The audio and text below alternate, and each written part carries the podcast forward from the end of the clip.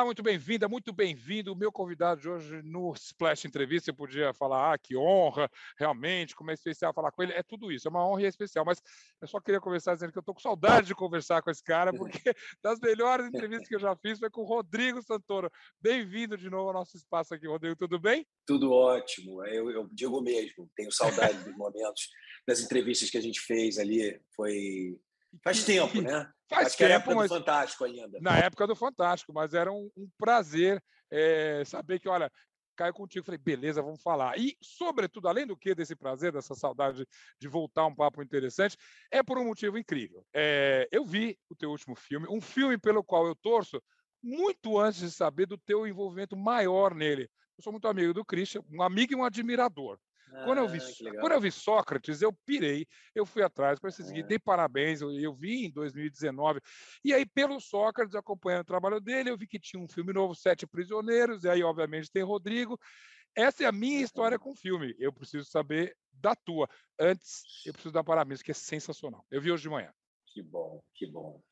Olha, a minha história, Zeca, foi. Eu recebi esse roteiro eh, no momento, inclusive, que eu estava planejando as férias. Já tinha me acontecido antes, né? Parece que é. Quando você não planeja trabalhar, chega alguma coisa que te me capturou. Eu, eu, eu não consegui eh, não fazê-lo. Porque logo a partir da você pode imaginar, você viu o filme, então quando eu li o roteiro, eu fiquei muito impactado, assustado, Uhum. curioso e comecei a pesquisar.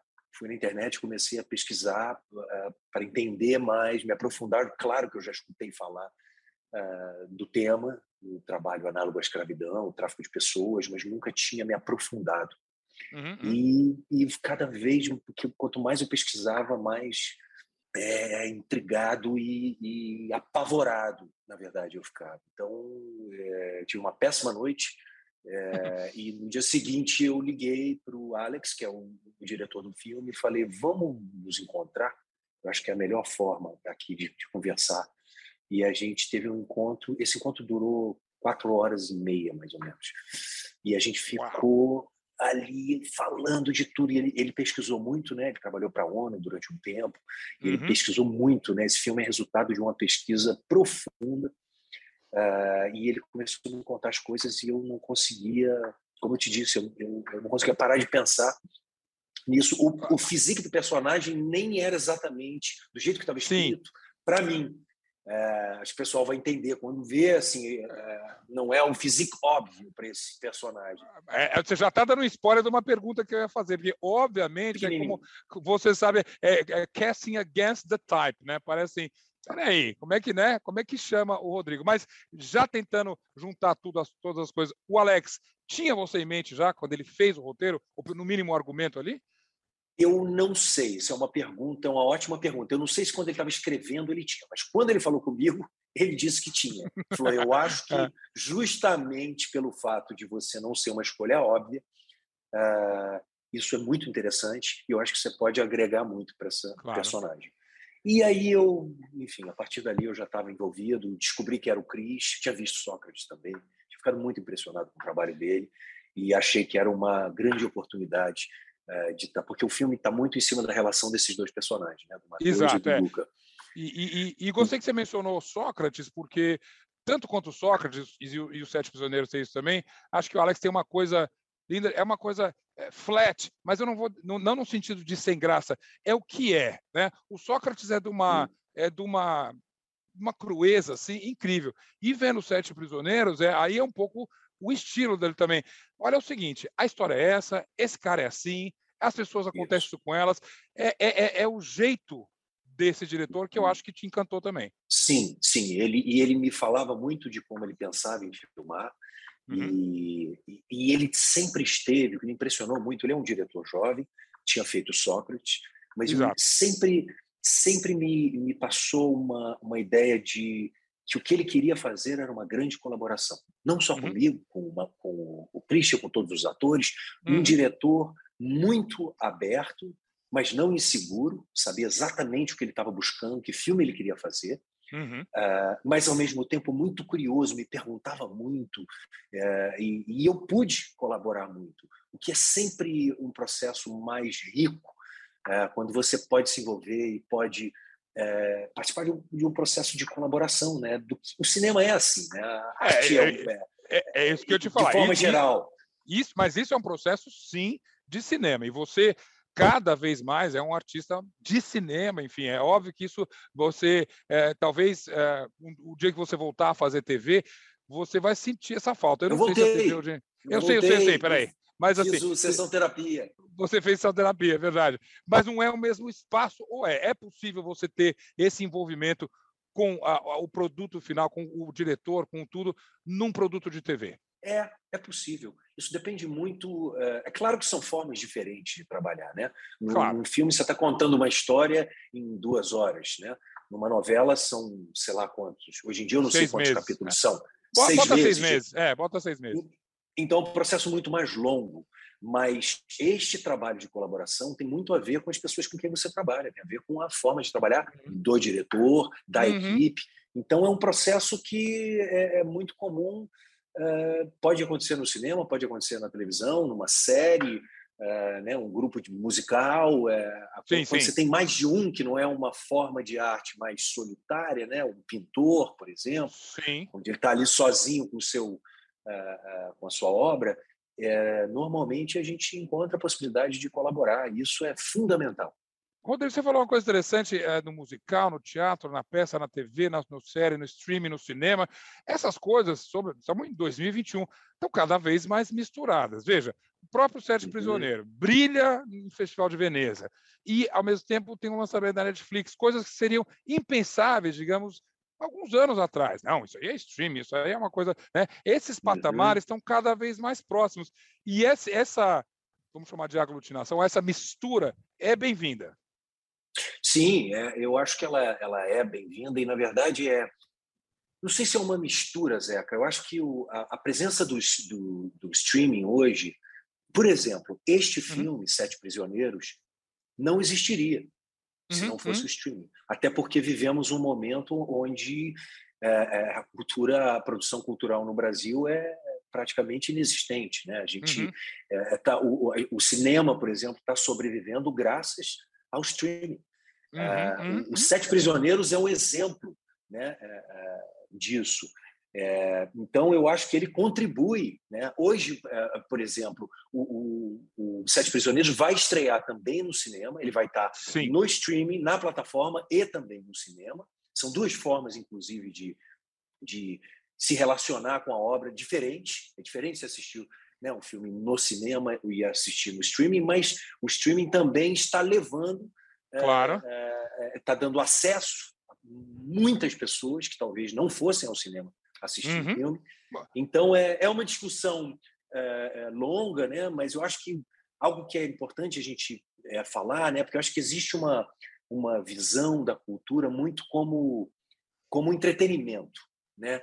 E, e, claro, é também entretenimento, né? mas mas a cultura ela ela é ela vai além né a, a cultura nos ajuda ela, ela um país sem cultura ele não se conhece né a, cultura uhum. revela nos ajuda a revelar quem somos nós né a gente sim, sim. É, através da ficção a gente ficcionaliza a realidade para poder para que a gente se entenda para a gente claro. discutir para que a gente se enxergar né a arte tem esse papel fundamental na, na, na, formação humana e é tão antigo quanto o ser humano, né?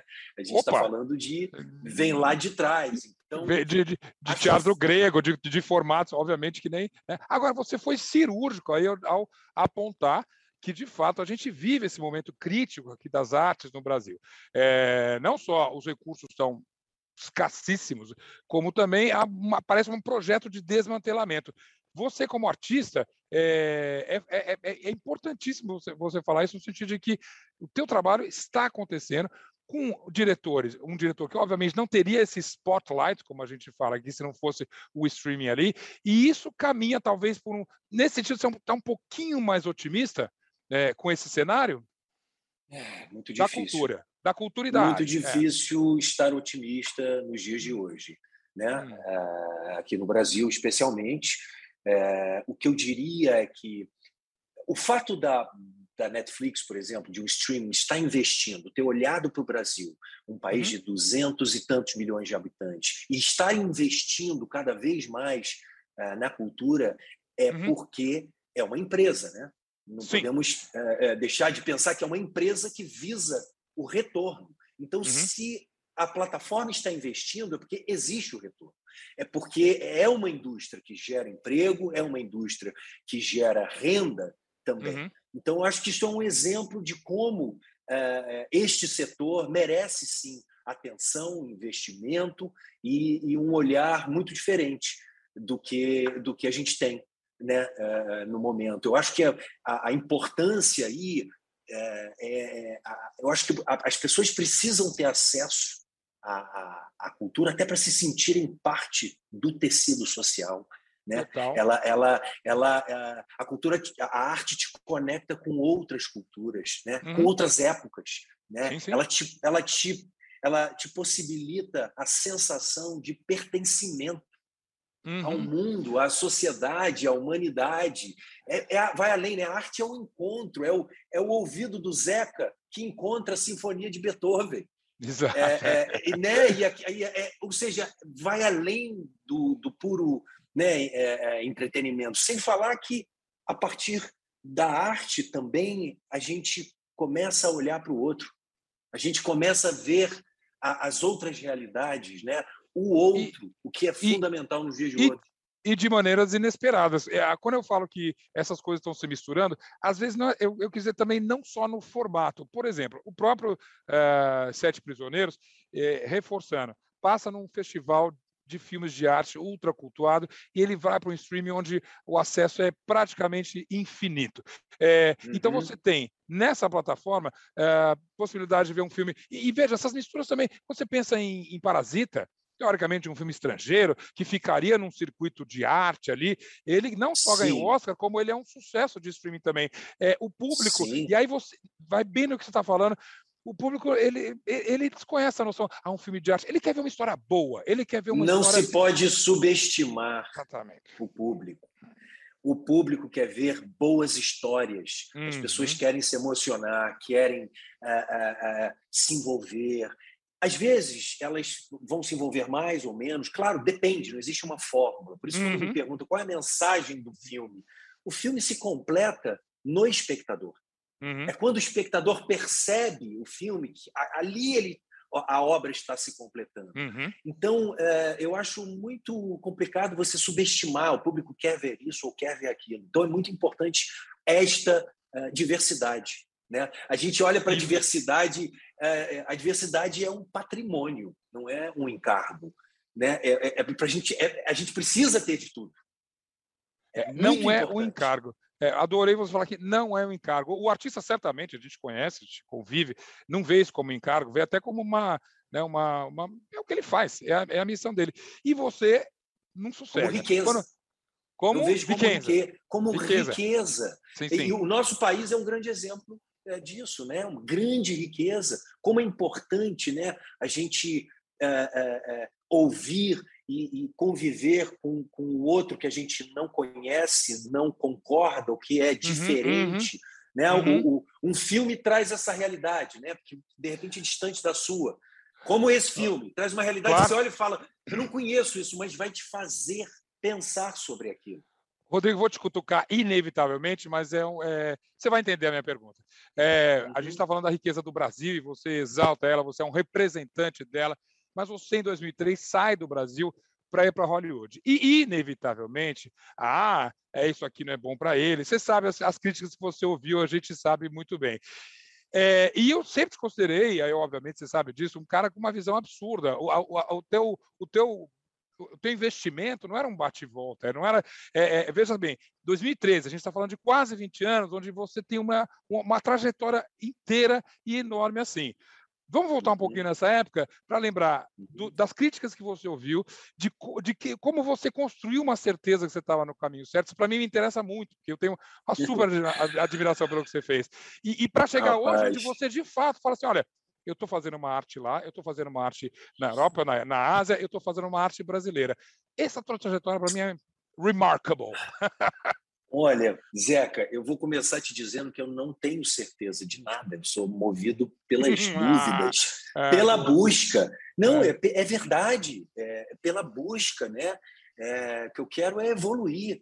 É, é, essa, essa saída foi 2003? Você, você por aí, 2003. Eu não me lembro, é. por aí. Teu último, tua última novela foi 2003, uma coisa, comecinho dos anos 2000, vamos lá. É, essa ida, ela, ela é movida por, um, por uma curiosidade, uhum. sempre fui muito curioso, é, por um desejo de conhecer outros universos, uhum. a diversidade nesse sentido, outra cultura, Uh, e eu tive um convite que, que, veio através. Eu fiz o, o, Bicho de Sete Cabeças e o Abril Despedaçado, que foram os dois meus dois primeiros filmes que foram parar em festivais internacionais. Que a partir sim, daí sim. eu comecei a conviver, conviver com uh, outros artistas, com outras, enfim, entrar em contato com outras visões de mundo, que começou a me interessar muito e abrir, expandir o meu olhar. E eu fui muito movido por isso. Deixa eu sair para conhecer um pouco deixa eu sair para ter um outro ponto de vista, uma perspectiva diferente, para tentar expandir a minha visão. Eu fui uhum. muito movido uh, por isso, mas nunca tive a certeza, ainda não tenho a certeza de nada que eu estou no caminho. É uma continuidade. Sim. É, e, e, da, sim, eu tive uma oportunidade, investi nela, continuo investindo, mas eu vou história a história. É, Zeca, é. quando eu cheguei lá nessa época, era um tempo muito diferente do que a gente vive hoje. Muito Sem diferente. Dúvida. A gente não está falando, não tinha streaming. É, eu nem lembro, eu não lembro quando a internet realmente passa a ser presente na nossa vida, mas se já estava ali, era o começo é, disso, sabe? A, a, internet até já existia, mas não exatamente como uma, um canal de distribuição. Não de existia rede social, por exemplo. Ah, era, não existia nada disso. Engatinhava, é, é. E o próprio mundo não discutia as questões que estamos discutindo hoje. Não se falava em inclusão, é, não se falava em, uma série de coisas, não se estava discutindo sim, sim, racismo, sim. não se estava falando de marxismo, de, de, machismo, misoginia, homofobia, intolerância, nada disso. Afirmação, todas essas coisas, exato. É. A gente não discutia essas coisas. Então eu chego num universo muito uh, é, ainda mais arcaico, num, num, num modelo é, de, de, de produção, onde eu lia os roteiros e era muito estereotipado. Onde eu olhava, eu, eu recusei algumas coisas, porque achava que era um desserviço mesmo. Primeiro, porque eu não achava interessante, porque eu não achava que tinha profundidade suficiente. Imagina, eu estava vindo de Bicho de Sete Cabeças, Abril de Pedaçado e Carandiru. Foram as uhum. minhas três primeiras experiências no cinema e eu estava querendo expandir é, dali para mais, obviamente. Você não queria caminhar para trás. Para mais, né? mais, para mais profundidade, para mais Exato. pesquisa, para mais Exato. estudo. E eu me deparei com personagens mais chapados. E era sempre o Juan, o Ramírez, o Rosé. Óbvio. Mas estereotipo decidi não fazer, porque também achava que apesar da gente não estar discutindo essas coisas naquele momento, não representava, não me representava como latino, como brasileiro, como era muito chapado e, e eu nem e como eu... artista, né, Rodrigo? Nem como artista. E nem como artista. Inici... Claro, Inicialmente é. como artista, mas depois falava é um retrato muito estereotipado e e eu fui criticado até pelos meus agentes na época. Mas uhum. como assim? Eu tive propostas interessantes, até financeiramente, e eu, Sim. como vinha de um momento de muita força ali, do abrir despedaçado, do bicho de sete cabeças, e isso sempre me moveu muito, eu me, eu me senti obrigado a dizer não, não, não, uhum, uhum. não dá, eu não me sinto estimulado para fazer isso, eu não sei o que fazer com isso. Uhum. Eu não vou fazer só para aparecer no, no, no filme. Rodrigo, e some a isso uma expectativa do teu público brasileiro e de toda a imprensa aqui que falar, bom, agora ele foi para lá, ele vai estourar de outra maneira. Acho que você teve que lidar com duas coisas muito difíceis. Primeiro, essa briga contra o estereótipo e segundo, administrar a expectativa das pessoas que você deixou aqui e falar, pô, o cara não foi para Hollywood, e aí? Entende? Isso tudo, acho que esse, esse período inicial não deve ter sido fácil para você, entende? Zeca, a expectativa faz parte, primeiro, da vida do ser humano, de qualquer um, mas no nosso trabalho, né, no, é. no, entretenimento, imagina, agora a gente vai lançar os Sete Prisioneiros. como não criar a expectativa, como uhum. o público vai responder, é, o que as pessoas vão pensar, vai chegar no público, não vai?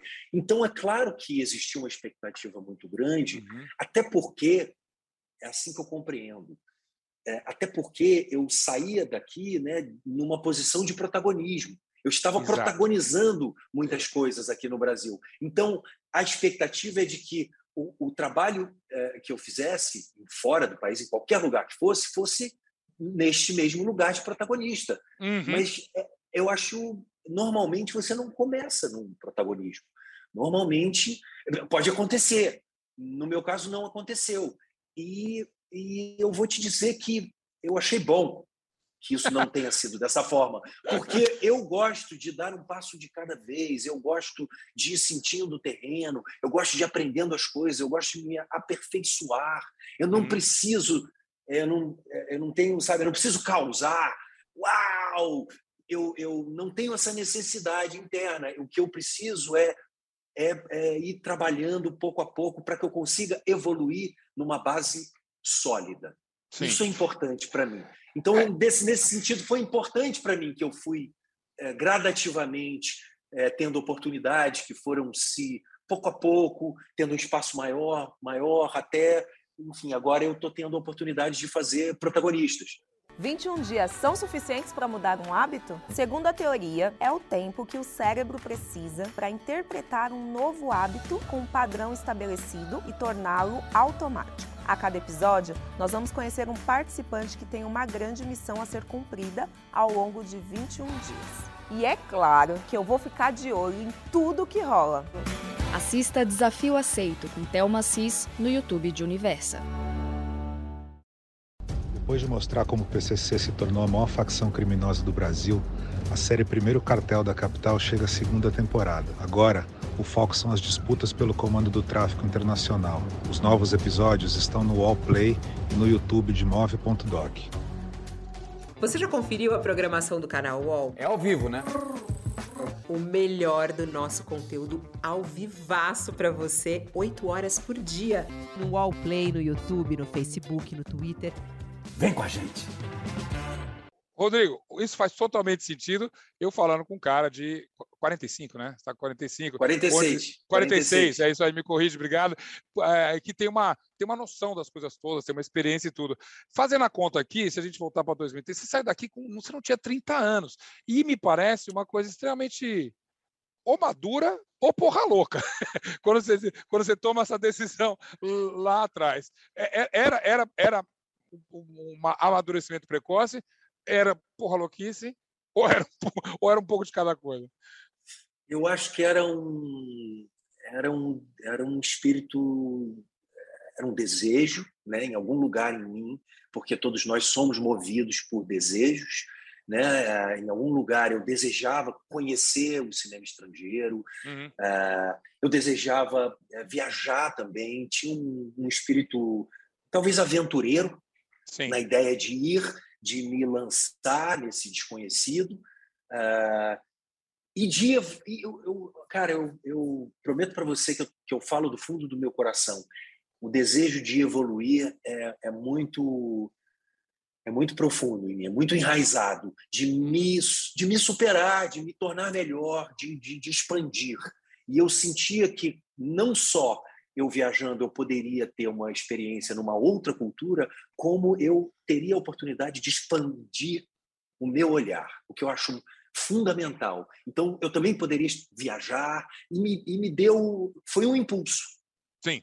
É, e... Que na época eu estava fazendo, eu, eu trabalhava é, numa novela na TV Globo e eu conversei e falei, olha, eu, eu preciso seguir esse caminho aqui e nós conversamos, chegamos a essa conclusão, eu cheguei a essa conclusão hum. e fui seguir o meu caminho. Bom, seja por impulso, seja por bússola, novamente, mais uma vez, você foi muito pioneiro. E eu vou até para não sei se você anteviu isso, ou você desconfiou, ou simplesmente isso acabou acontecendo, mas a maneira de trabalhar, você citou a TV Globo, mudou totalmente. Aquele esquema que você conheceu muito bem, que te, é, que te colocou, inclusive, nesse patamar, ele já não existe mais. Você, obviamente, teve uhum. contato com isso assim que você chegou nos Estados Unidos. Você fala, opa, a coisa aqui é uhum. diferente. É o meu agente, eu vou trabalhar aqui, eu não tenho mais a uhum. segurança do que era aí, eu posso falar, obviamente, que também tive isso, do contrato com a Globo ali, né? Essa é. segurança. É. É, e, e, você vê esse, esse mercado, vamos dizer, no Brasil, agora sim está mudando, chega em boa hora, chega um bom atrasado. É, eu quero a perspectiva do ator. A gente vê, e no Brasil, essa, esse provincialismo também ainda fala, ah, hoje mesmo, hoje a Grazi, ah, a Grazi está fora da TV Globo, ah, mas este é o caminho das coisas. Eu quero o ponto de vista do ator. Eu acho que é o caminho da própria globalização, né? É, a gente está cada vez mais. Eu acho que a pandemia potencializou isso. Uhum, uhum. É, e a gente está num momento de até de, eu acredito, de reinvenção uhum. em vários sentidos. E eu acho que as emissoras, uh, o próprio streaming, todo mundo está passando por isso. Todo mundo está buscando uma forma de se relacionar com o que é o mercado global hoje, Sim. com o que é a convivência uh, em sociedade, no mundo hoje. Então, eu acho que isso é um reflexo né, que, que viria mais cedo ou mais tarde. E Também, eu acho que é. agora é, é isso que está acontecendo. Existem as plataformas, o próprio artista, de repente, está querendo estar mais livre para poder é, buscar o seu próprio caminho, para poder ter experiências diferenciadas em veículos diferentes, uhum. ou até mesmo quer ser mais criador do que só um contratado, quer ser autor, ah, então, eh, eu acho que é um reflexo mesmo de tudo que a gente está vivendo no mundo. Você falou bem, vários colegas nossos, inclusive, estão indo para o streaming e eles chegam, e aí é, acho que é um, um, esquema muito próximo do que o que você conheceu nos Estados Unidos, como produtor executivo, que na verdade a gente sabe muito bem, não é o produtor executivo, que ele chega com uma pasta, mas ele tem um papel. Uh, vamos dizer, mais envolvente nessa criação e no trabalho dele. É, esse é um esquema que certamente funciona para você, né? Sim, eu tenho cada vez mais. Uh, vem acontecendo de forma natural. Uh, uhum. Nos últimos trabalhos que eu participei, eu pude colaborar mais. Sete Prisioneiros é um exemplo, uhum. onde eu tive muita abertura do, do diretor para poder colaborar. E eu gosto muito. É algo que me inspira e me ajuda com que eu me envolva, não só como ator, quer dizer, não só na personagem que eu estou fazendo, mas no processo todo. Então, cada vez mais eu venho me envolvendo como, como criador mesmo, como um co-criador, como alguém que participa de uma forma mais abrangente uhum. e, e, e, mergulha mais profundamente nos projetos. Claro. Ricardo, a gente falou do ponto de vista do ator, do ponto de vista da, do estúdio, vamos dizer assim, do empregador, e o espectador. Como você vê ele? Ele, ele, ele um espectador hoje, ele, ele encara seis meses para contar uma novela, ele gosta de resolver tudo num, num binging, num, numa, numa maratona. É, como que as pessoas estão consumindo a tua arte hoje em dia? Você tem essa visão? Ai, é uma ótima pergunta. Eu não sei se dá para a gente generalizar, Zeca. É, sem dúvida, está tudo muito mais rápido. Sem né? dúvida. Né? O, o ritmo. Uhum. Né? É, me lembra um pouco, só falando aqui, você, enfim, trabalhou muito lá na MTV. Eu lembro quando a MTV chegou e era uma linguagem. E, e eu lembro, é, eu, eu, o ritmo hoje é diferente, Sim. né? Para o bem e para o mal. É, mas ao mesmo tempo a gente tem uma agilidade, Uh, eu acho que as pessoas, talvez o, o span de atenção né, esteja mais uhum. curto. Uhum. Mas eu vejo as pessoas vendo coisas mais longas, assim.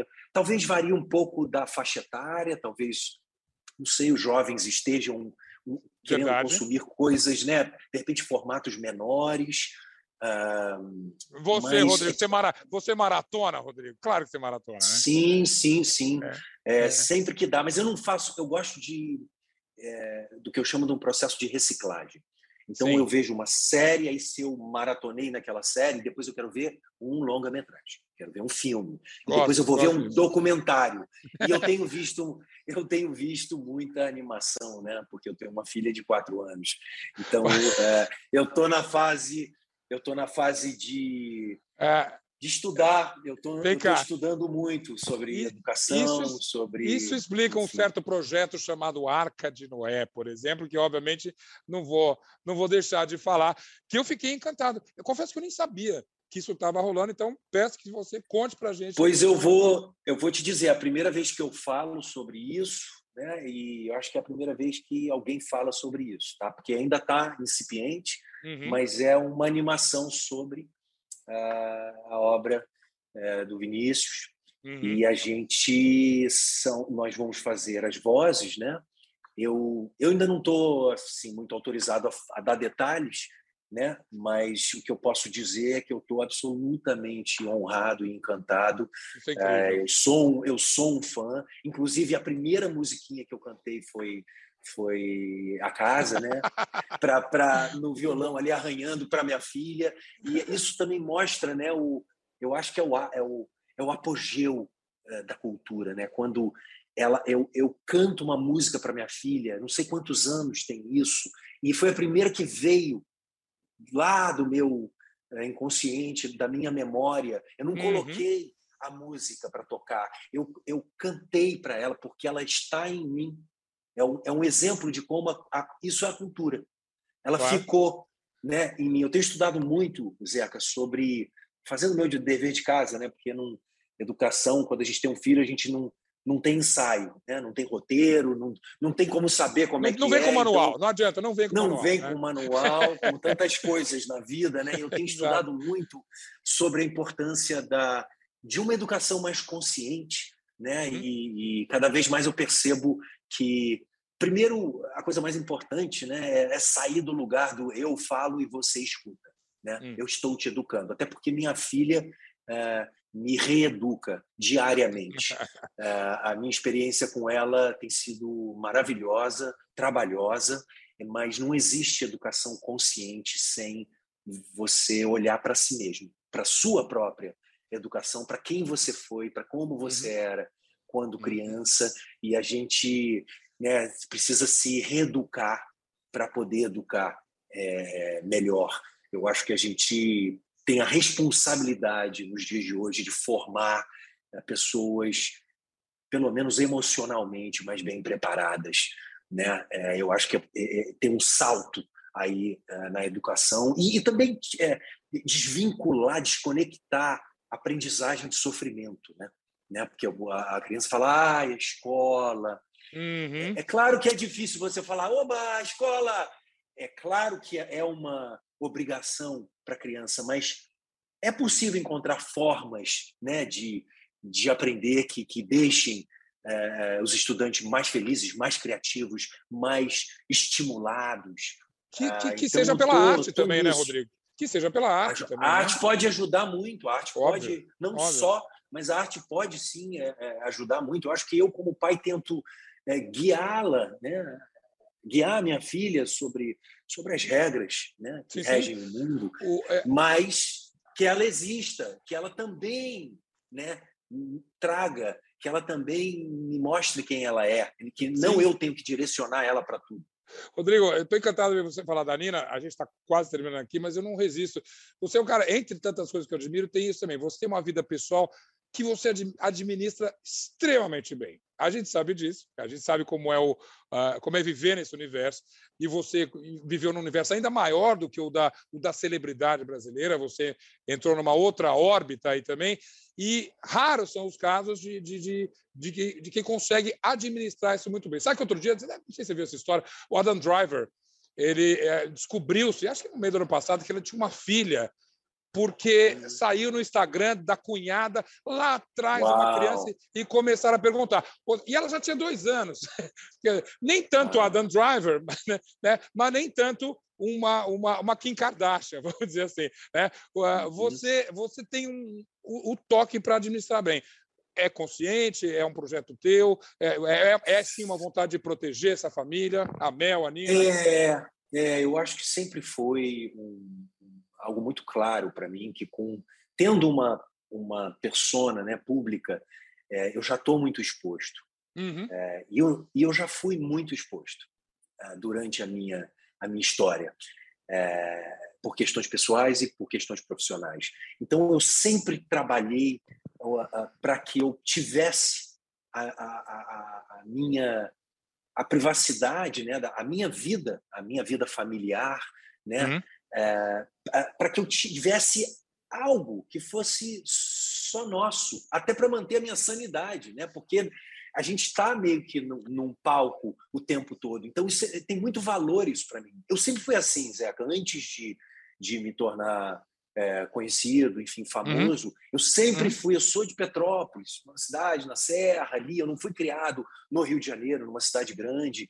Então, era roda de violão, era casa dos amigos. Então, eu sempre tive um perfil de estar mais é, mais discreto, assim, mais no meu canto. É, então, isso não mudou.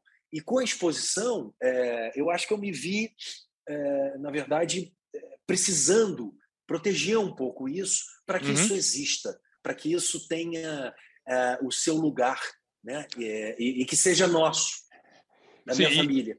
E, justamente você falando da educação, da tua preocupação com a educação da tua filha, isso faz parte também. Obviamente, você criar uma, uma criança num ambiente que seja tão aberto, tão exposto, não, não pode fazer bem para uma criança, né? Ou para uma, não... uma cabeça, né?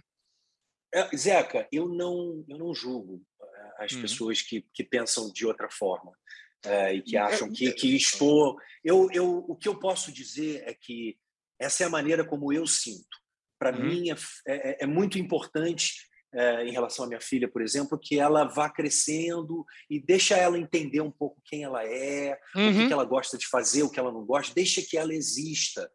Uh, antes de, de que tenha uma série de interferências externas mas eu acho que cada um tem a sua forma de lidar com isso. A gente precisa ter, a gente precisa ter respeito. É, eu, eu, a gente precisa olhar para o outro, para o diferente, com respeito, com, no mínimo com respeito, entendeu? Eu não posso dizer a verdade não está em mim e não está em você. Ela está entre a gente. Então a gente é exatamente, né, com tantas questões, né? Agora a gente vivendo, por exemplo, a, essa polarização gigantesca, né, que que no fundo até acaba esvaziando o, o debate. Uhum, uhum. porque uhum. Né, a, gente, a gente acaba reproduzindo essa lógica binária de ou você é isso ou você é aquilo. E aí isso, isso acaba atacando a própria ideia de, do que é refletir, né, do que é a reflexão. Então, acho que a gente é importante a gente estabelecer um pacto de civilidade. Para que a gente. É, né, o desafio é a gente poder conversar sem, sem machucar o outro. Né? Eu acho que a pandemia mostra, né, é, prova o quanto somos interdependentes, o quanto a gente realmente precisa e depende um do outro. E o que eu vejo é que a gente vai se afastando cada vez mais. É. É, eu, bom, eu tinha uma última pergunta, mas para de falar coisa bacana para perguntar, porque é o seguinte, senão eu não vou terminar essa entrevista. Agora, é, sobre essa polaridade, como você resiste a isso como, como pessoa? O artista, você já construiu isso aí, mas é, é para gente, eu também não sou monge budista, mas ah, tem, tem hora que parece que você se sente arrastado para essa discussão. Você resiste, você reflete. É, é, é, tempos muito difíceis, nossa, tempos muito desafiadores em todos os sentidos. O que eu, o que eu procuro é, é ter, é ter. A gente estava falando de privacidade, né? De, deste espaço. Eu procuro criar esse espaço de reflexão. Eu procuro uhum. me separar, é, tomar um pouco de distância do furacão para poder raciocinar, para poder pensar. Porque uhum. quando a gente está no furacão, a gente roda junto. Então é aquela metáfora, né? Você tem que estar tá no centro para poder conseguir não rodar junto e, e, ter um ponto de vista. E, mas, assim, quanto a, a, a gente vive uma era muito individualista, né? Uhum. É, é, extremo o, o, o, individualismo. Então, é, o que eu acho que a gente precisa fazer é estimular cada vez mais a empatia, voltar a entrar em contato com as pessoas, poder lidar com a existência do outro. O outro precisa existir. E a gente vive em sociedade, então a gente precisa lidar com as implicações de se viver uhum. numa sociedade. O que é? Né? A gente precisa é, é um pacto de, de civilidade. A gente precisa a gente precisa sim discutir essas questões todas que vieram à tona, uhum. né? O racismo, o machismo, né? A misoginia, a homofobia uh, e por aí vai, que são pilares profundamente enraizados na sociedade. Sim. Mas a gente precisa de mais união e menos ódio para poder debater. É porque a gente não está conseguindo escutar. Né? A gente está. É, tá difícil da gente conseguir chegar no lugar é, é, do debate. Eu acho. É, eu prometo que eu vou, eu vou, vou terminar rápido, é porque me inflama.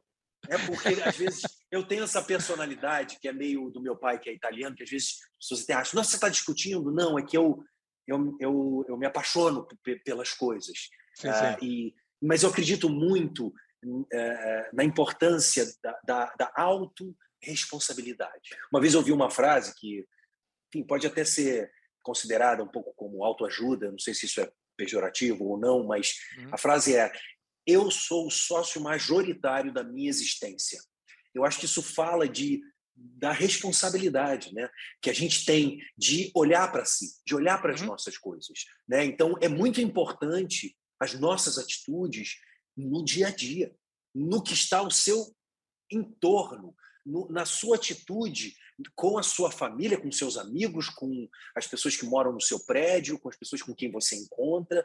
Né? A gente e claro, e, e, ser ativo, né? Porque a, a, os problemas eles estão a, a, sociedade tem a nossa sociedade nós como sociedade temos a responsabilidade de ser parte da solução e não o problema né? A gente precisa encontrar como solucionar as coisas né? Para a gente caminhar para é, um, um civismo né? Para a gente é, ter mais é, civismo moral político cultural para que a gente né, consiga avançar, mas para isso a gente precisa conseguir conversar. E para conversar com o outro, eu também preciso olhar para mim. Eu também preciso fazer esse exame né, em mim e, e, e, pensar. Não é coisa de esoterismo né, e, de, e de. Como é que se diz? Sabe? De. É... Paz e amor. É, que as pessoas falam, ah, essa coisa de. Misticismo, assim, não é? É, de se é, é. autoconhecer. Não. É pé no chão. Um mundo não, existe um mundo aí que a gente vê daqui para fora, existe um mundo daqui para dentro. Uhum, existe um mundo aqui dentro e que a gente precisa conhecer, que a gente precisa entender e, enfim, se Deus quiser melhorar, né, é, evoluir, expandir. Para a gente cumprir a missão de sermos uma civilização, a gente está aqui para isso. Você falou muito bem. Ó, ó, deixa eu falar mais uma coisa. É a última coisa. Não, é que outro dia, é que eu vi um, outro dia eu vi uma entrevista do Emicida ah. uh, e que ele falava que ele ele falava que ele mais ou menos isso. Ele dizia que ele acredita numa forma amorosa de, de revolução, né? Que é aquela coisa de botar a mão no ombro e dizer: vem aqui conhecer o meu mundo, né? Vamos conversar. E ele fala hum. isso uh, com uma propriedade e de uma forma. Eh, ele é muito enfim, ele é um poeta, né? Então ele, ele tem uma forma de dizer é, linda. Total. E, é. e eu não sei, mas assim, me fez pensar, né? A gente, muitos anos que eu escuto falar que o Brasil é um país do futuro, né? Então eu fico me perguntando uh, como a gente pode fazer que esse futuro seja uh, o presente, né? Porque apesar de tudo, é preciso a gente acreditar e trabalhar juntos mesmo para que a gente possa realizar todo o potencial que que o nosso país e o nosso povo têm. Né? Ah, Essa coisa ser. do país do futuro, ah, ele é, é real, é real. É a gente vai ser. A gente está fazendo um país melhor para a Nina, inclusive. Tomara. E para as crianças que vão vir depois da Nina. Vamos Tomara. trabalhar para isso.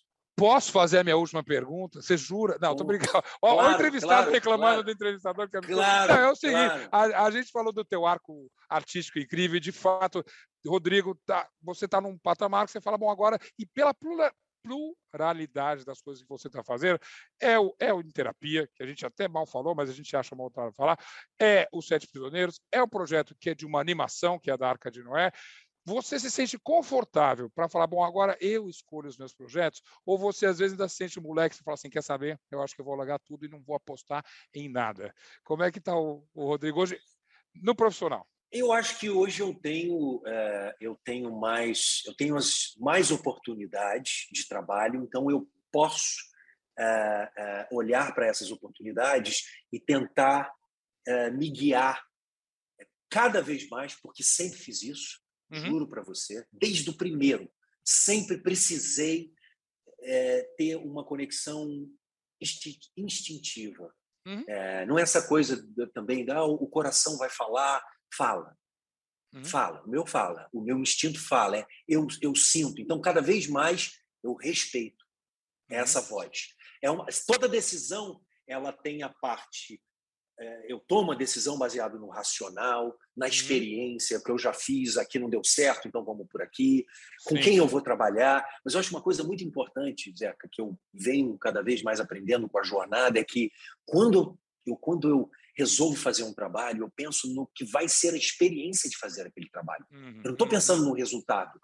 É, uhum. eu, até porque a gente o não processo. tem controle do resultado. O processo claro. é importante porque o processo é a minha experiência de vida, né? Uhum. Aquela coisa a gente leva da vida a vida que a gente leva. Então, uhum. eu vou estar vivendo a minha vida enquanto estou passando por aquela experiência. Então, que memórias eu quero ter? Que processos eu quero viver? E, então, e, sim, eu procuro eu procuro me direcionar. E, e, aí é o, é o streaming, é uma animação, pode ser um podcast, pode ser eventualmente, pode ser novela.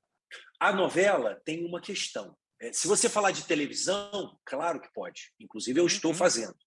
A Exato. novela tem a novela tem um tamanho, né? O formato da novela é, ele é ele é, é muito longo e a dinâmica que eu acho que minha vida tomou e, e que hoje em dia, quando eu olho para um compromisso tão longo, uhum. eu acho difícil de eu conseguir conciliar. Mas claro. não tem a ver com a novela. Tanto é que eu fiz, como você mesmo disse, o, o Sessão Exato. Terapia, que é para televisão, mas foi um compromisso que eu consegui resolver em duas semanas. Né? Então, quando eu consigo uh, uh, um formato que seja mais curto, que eu possa encaixar e de forma que eu também não deixe de fazer Aí, outras coisas, hum. me fica muito mais realista. Então, é, então é, é, é, muito mais essa. É uma questão mesmo de, de conseguir. E, claro, a história, a personagem com quem eu vou trabalhar, aí eu olho para a televisão, assim como eu olho para o cinema, como eu olho para um personagem que tem seis cenas, ou como eu olho para um protagonista. Claro. O meu approach é o mesmo, com o mesmo respeito. Que venham inúmeros personagens para você ter processos incríveis e a gente aqui fica com o resultado. Então, eu só tenho te, te agradecer pelas escolhas, Imagina. pela generosidade da entrevista, pela lucidez Imagina. da conversa, Rodrigo. E é incrível, gente. Olha, é o seguinte: eu vi em casa hoje por uma necessidade. Eu gosto de cinema ainda. Eu voltei no cinema feliz da vida. E eu tenho certeza que eu quero ver Sete Prisioneiros na tela grande, porque é outra experiência, como você sabe muito bem, não é? É. Obrigado, Zeca. Muito obrigado, obrigado por me ter aqui. Eu vou te... Agora eu te tenho uma pergunta para você. Você é de Uberaba? Uberaba, Minas Gerais, sou do Triângulo, por quê? Não vai falar que a gente é primo. Talvez, porque eu tenho muita família lá. Eu não sei, em, mas eu tenho. Em família. Uberaba? Opa, Beirada, Berlândia. É, então, então não. É, Araguari é o Triângulo Mineiro ali, tem Alfenas. Isso. Araguari não, mas Ber, é, Uberaba e Uberaba, Berlândia. Berlândia. Minha mãe é de então, Ribeirão Preto e a família toda tem, tem, tem eu, ali tudo. Eu morei em Ribeirão. Então é o seguinte, a gente deixa essa entrevista com aquilo que a gente adora, que é um cliffhanger. né? Cliffhanger. Gente, é, é, para ser continuado. Para to be continued, para ser continuado. Maravilhoso. Vamos, vamos, vamos acertar essa, essa nossa, essa, esse nosso parentesco uma hora, querido. Obrigado, parabéns mais uma vez. Grande entrevista. Obrigado, meu, cara. Até breve. Beijo grande. Até tchau, breve. Tchau. Beijo.